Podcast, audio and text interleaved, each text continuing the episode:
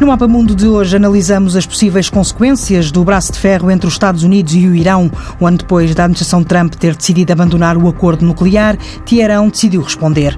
O país dos ayatollahs deu 60 dias aos outros Estados, signatários do acordo, para se negociar um novo entendimento. Para já são reduzidos alguns dos compromissos firmados em 2015 e se o novo tratado não for assinado, os iranianos retomam o enriquecimento do urânio e deixam de limitar as reservas de água pesada. Teherão diz que, depois da retirada norte-americana, os restantes membros do acordo não cumpriram qualquer das suas obrigações, exceção apenas para os russos e chineses. A União Europeia diz que não aceita ultimatos e a França garantiu que, se o Irão não recuar, não haverá outra solução a não ser impor sanções económicas. Os Estados Unidos reagiram com o secretário de Estado a viajar até ao Iraque e o reforço da presença militar no Golfo Pérsico. No programa de hoje tem comigo José Pedro Teixeira Fernandes, investigador do Instituto Português de Relações Relações Internacionais. Boa tarde, professor. Perante esta pressão exercida pelos Estados Unidos, era previsível uma reação deste tipo por parte dos iranianos? Talvez fosse, mas uh, talvez fosse no sentido em que o Irão uh, está um, talvez numa situação bastante delicada nesta altura. Mas eu acho que isto se entende melhor se recuarmos um pouco uh, para contextualizar a questão, indo mais atrás. há aqui um primeiro marco, que é o acordo nuclear de 2015, que é o ponto de partida sempre desta situação a que estamos hoje, com a denúncia dos Estados Unidos no ano passado e com este escalar da, da situação. Esse acordo eu, eu, penso que teve aqui um cálculo político de quem o celebrou do lado norte-americano e europeu uh, e de outras potências e depois do Irão, uh, no fundo, tentar, obviamente, evitar aqui uma, um acelerar de um programa nuclear e, nomeadamente, uh, que ele pudesse atingir os objetivos militares, que, segundo os críticos do Irão, são mesmo esse o objetivo último e final desse programa, que o Irão oficialmente nega, dizendo que é apenas para fins pacíficos. Ao mesmo tempo, o entendimento na parte do Irão penso que foi muito motivado, hum, não só pela pressão internacional, que naturalmente também já existia nessa altura, uh, e forte, mas uh, também muito por um cálculo que poderia ter a ganhar bastante com, usando esse programa nuclear como moeda de troca, obter concessões a nível económico, ou seja, eliminando gradualmente as sanções em que o país era alvo já há bastante tempo, uh, portanto, normalizando a sua inserção na economia internacional, o que lhe permitiria, naturalmente, exportar muito mais uh, petróleo, gás natural, uh, também aceder uh, aos canais normais do financiamento internacional, descongelar ativos que têm congelados devido a essas sanções e, portanto, reforçar também o seu posicionamento económico na região. E isso, penso, para o cálculo dos dirigentes iranianos, foi chave no entrarem no acordo porque o Irão tem também uma grande ambição de ser a grande potência regional aqui nesta área complexa e vasta que é o Médio Oriente. Uh, e tem apostado muito nestes últimos anos, sobretudo na questão da Síria, onde é uma peça central em Assad manter-se no poder, a outra também é bem conhecida, é a Rússia, mas o Irão está lá desde o primeiro momento do Assad, enquanto a Rússia entra numa fase mais uh, avançada do conflito. Uh, tem os seus canais de influência, o Hezbollah no Líbano é um caso óbvio, de alguma forma também o Hamas eh, na questão israelo-palestiniana e outros, mas esses, uh, e o Hezbollah de uma maneira muito evidente, porque também é um, partido xiita. Uh, mas tudo isto precisa de dinheiro. Para além de apoio político e militar, também precisa de uma economia a funcionar mais ou menos bem, que é para alimentar também esta influência política e militar do Irão na região. Eu penso que o cálculo dos dirigentes iranianos, e eu insisto neste aspecto, foi muito. Agora, se calhar, é importante para nós fazermos aqui uma pausa e reforçar a nossa economia economia. Uh, neste momento já atingimos aqui um patamar de uma certa influência, ao mesmo tempo estamos aqui a mitigar uh, ou a afastar o risco de uma eventual tentativa de interferência aqui interna, de posição do regime ou até ameaças de uh, tentar atacar os sítios nucleares do programa iraniano. Bom, isto funcionou também, penso eu, do lado da administração norte-americana, no sentido de um cálculo. Este acordo não é um acordo definitivo, em parte adia aqui o problema, mas contém pelo menos a situação que já é muito positivo, isto visto para a administração Obama e pelo John Kerry, e penso que havia da administração Obama e do governo norte-americano na altura uma expectativa com o tempo a relação com o Irão se fosse normalizando, quer dizer, não estou a dizer que chegasse a uma relação propriamente cordial, mas entrar numa relação minimamente diplomática, normal, vamos chamar assim, entre os dois Estados, embora isso seria um passo que poderia surgir uh, mais à frente e com o tempo. Penso que foi esse o cálculo no anterior governo norte-americano. Ora, com Donald Trump tudo isto mudou, nós sabemos. Eh, ele faz campanha abertamente contra o programa, no, uh, o acordo que tinha sido feito uh, pelo anterior presidente, avança com essa medida há um ano atrás e passa a intensificar a pressão sobre o Irão, diplomática, económica, política, agora até militar, nestes últimos tempos. Na realidade, o Irão acaba por estar numa situação bastante delicada porque a contrapartida económica, que era a grande vantagem deste acordo, está a resultar muito pouco. A partir do momento em que os Estados Unidos saem uh, do acordo e voltam aqui a implicar sanções, há uma quebra, uh, documentável pelas estatísticas, das, uh, significativa, muito significativa das exportações de petróleo, que desce para menos metade. receita principal, ou muito importante para manter a economia iraniana dinâmica e até socialmente pacificar internamente o país, ou pelo menos ter mais gente do lado do, do governo e, e mais legitimidade interna do regime. Eh, ao mesmo tempo, eh, a pressão eh, também política e a retórica política e até com alguns sinais de pressão militar dos Estados Unidos também foi aumentando. o Irão tem também um contexto desfavorável, porque para além da inimizade óbvia com Israel e com Benjamin Netanyahu, num, também respondendo sempre num tom muito agressivo a, qualquer sinal que venha do Irão crítico de, de Israel, há uma hostilidade no mundo árabe islâmico, da Arábia Saudita e de outros Estados também é bem conhecida e, sobretudo, porque vem o Irão e vem muito mal esta influência do Irão na região, que já está no Iraque por um erro provavelmente americano, uh, da maneira como foi derrubado o regime do Saddam uh, Hussein e depois fez a, a, transição para uma Maria xiita, mas na realidade aceitam também muito mal esta tentativa do Irão de ter uma influência crescente na região, em parte já não é tentativa, já é uma realidade.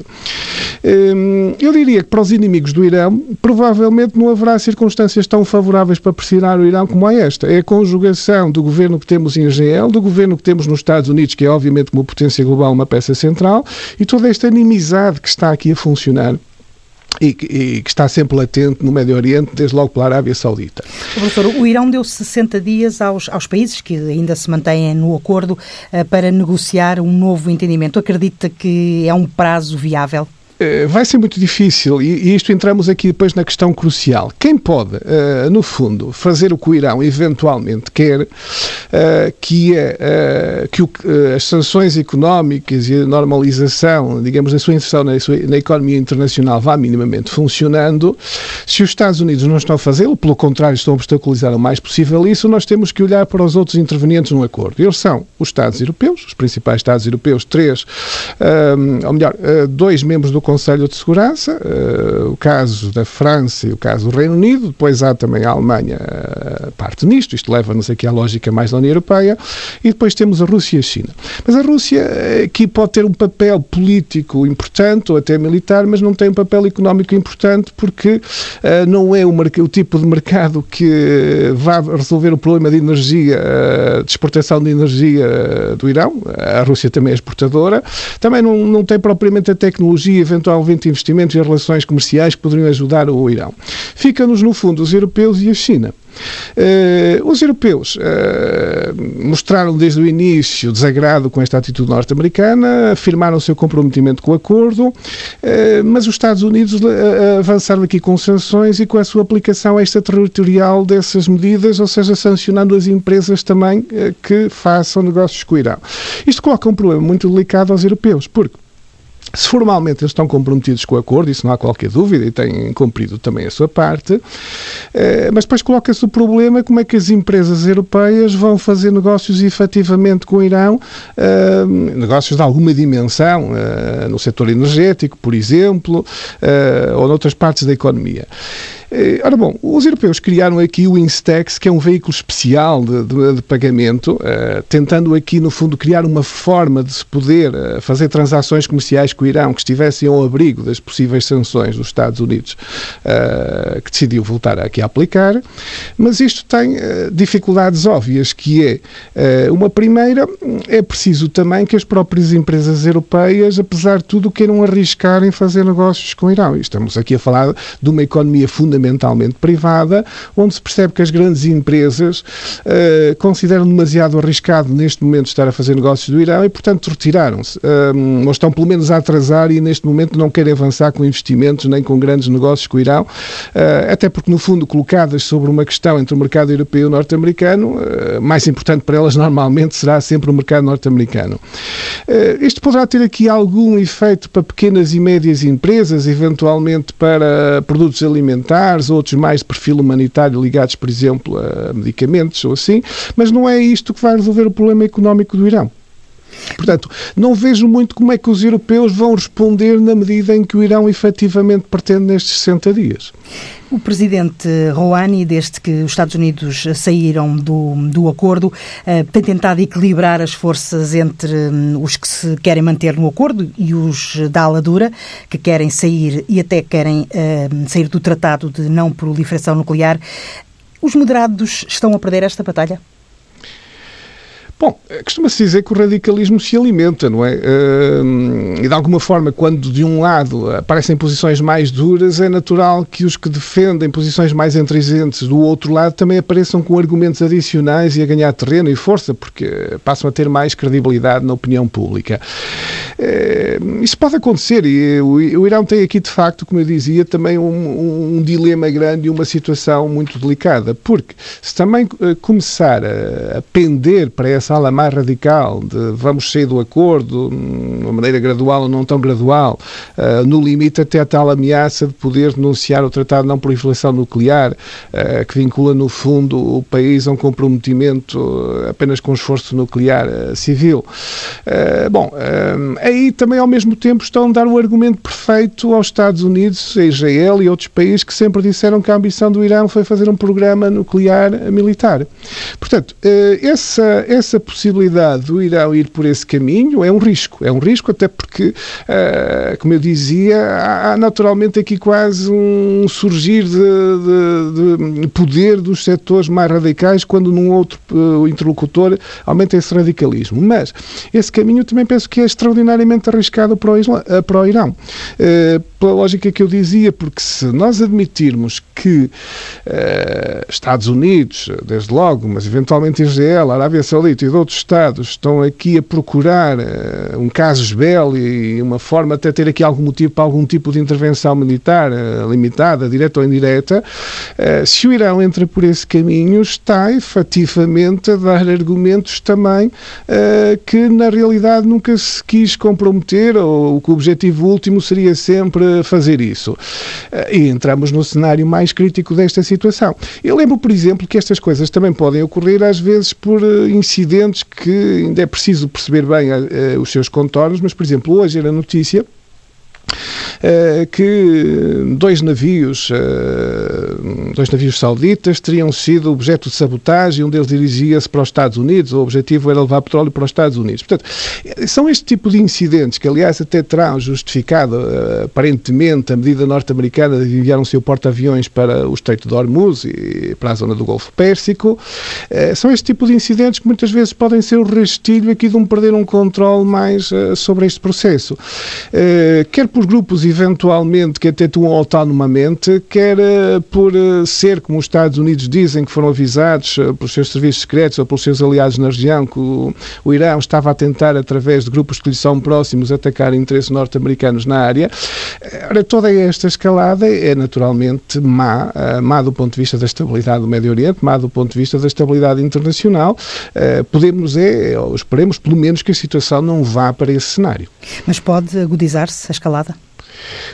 pode agudizar-se, como eu dizia, no sentido que por vezes até uh, há, há, coisas que se cruzam nisto em situações tensas e que objetivamente depois acabam por ser interpretadas uh, pelos autores como uma provocação e uma provocação que merece reação.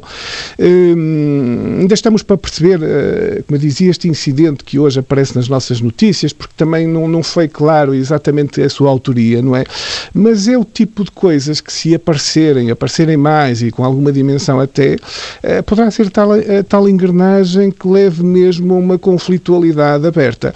Eu penso eh, que não é essa, apesar de tudo, em primeira linha, pelo menos, a, abordagem dos Estados Unidos a isso. Eu penso que os Estados Unidos aqui, apesar do radicalismo que há, do John Bolton, por exemplo, e de outros membros da, do atual governo dos Estados Unidos e do próprio Presidente em muitas atuações, Aqui, fundamentalmente, o objetivo será, através da asfixia económica e do Irão chegar aqui a uma situação em que, no fundo, a sua economia depois acaba por nem internamente satisfazer minimamente a população, nem estes compromissos que ele tem de envolvimento na Síria e noutros Estados, uh, ir ao terreno das negociações. Obviamente que isso, uh, se for assim, para o Irão será também ir numa posição fragilizada e, e, sobretudo, ir também num, num contexto onde perdeu aqui um pouco a face em tudo o que o Irão tem dito. Uh, não sei se isto será possível, aqui alguma renegociação, apesar de tudo, uh, deste tratado, nomeadamente, por exemplo, numa das questões que era dita pelos Estados Unidos como sendo chave que estava fora, que era a questão balística, ou seja, dos mísseis que depois poderiam projetar ogivas nucleares, uh, sendo aparentemente essa a intenção, ou seria essa aparentemente a intenção, segundo os norte-americanos.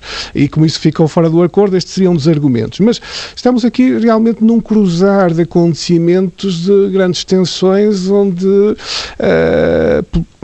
é preciso de facto aqui alguma prudência, penso eu, dos intervenientes disto para não agudizar a um, um, ponto de não retorno. Apesar de tudo, acho que não estamos aí. Apesar de tudo, acho que não estamos aí, mas é sempre uma, uma situação que merece uma preocupação significativa. Professor, rapidamente, essa asfixia económica de que fala não vai prejudicar, em primeiro lugar, eh, a população, já que dificilmente o regime vai abdicar das forças militares que tem? Vai, vai. Aliás, esse resultado já está a existir. Uh, esse resultado já se vê, quer pelo aumento da inflação, quer para a quebra do crescimento económico, quer para a quebra enorme também das receitas da exportação. Portanto, já há um aumentar desse descontentamento da, e desse sofrimento, uh, pelo menos de partes da população, uh, com alguma escassez até eventualmente de bens ou subida de preços generalizada também desses bens.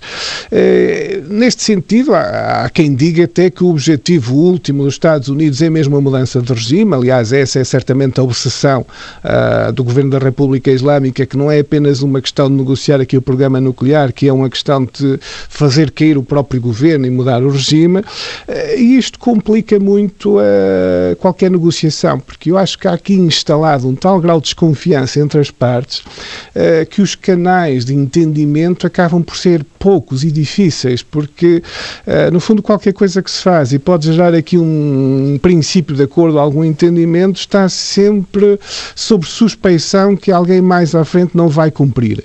Uh, bem, isto é, obviamente, muito mal para uma negociação e para um entendimento. Mas respondendo diretamente à questão, sim, a população já está a sofrer uh, certamente essas consequências e se isto continuar, irá provavelmente ainda sofrer mais. Professor, que livro é que nos traz hoje para, como sugestão?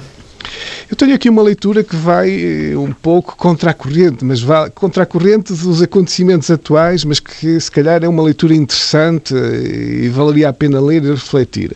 Eh, é o livro de um iraniano, um iraniano hum, que vive neste momento nos Estados Unidos. Ele tem uma dupla nacionalidade iraniana e sueca, porque é daquela diáspora iraniana que, no fundo, saiu depois da Revolução Islâmica e foi um pouco para a Europa e para os Estados Unidos.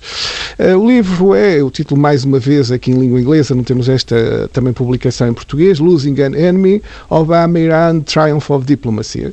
Portanto, reflete todo o processo negocial, também extraordinariamente complexo, que levou ao acordo de 2015. Uh, eh, o autor é, naturalmente, um grande defensor desse acordo e da normalização das relações entre os Estados Unidos e o Irão e, no fundo, aproximar dos dois povos, uh, até pelo seu próprio, se calhar, percurso biográfico.